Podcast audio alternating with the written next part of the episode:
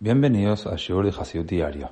Hoy miércoles de la semana de la Parashá de Tetzaveh, donde vemos en la cuarta lectura de la Parashá como el sumo sacerdote también vestía una placa de oro como vincha, un sayo que se ponía debajo de su túnica, un cinto que se ataba alrededor de su túnica y un turbante.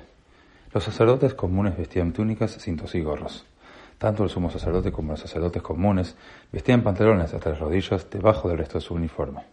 Como parte de los rituales que establecerían a los sacerdotes en su oficio, Moshe tenía que ungir a Aarón y sus hijos, como también algunos sacrificios con aceite de oliva mezclado con especies de acuerdo a una fórmula específica.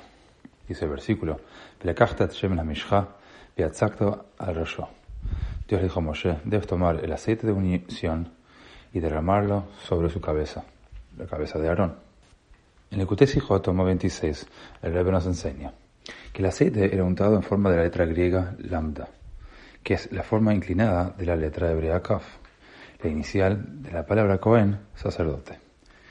Mientras que los griegos creían que el intelecto humano era el árbitro supremo de la verdad, el judaísmo afirma que el intelecto suprahumano de Dios es la fuente de la verdad.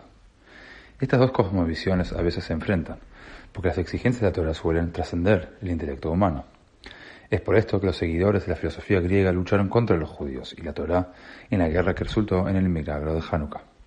¿No sería entonces poco apropiado introducir un símbolo griego en los ritos de instalación del tabernáculo, el centro espiritual del judaísmo? La razón por la que se hizo así es que el intelecto de Dios, tal como éste se expresa en la Torá, tiene el objetivo de santificar el intelecto humano.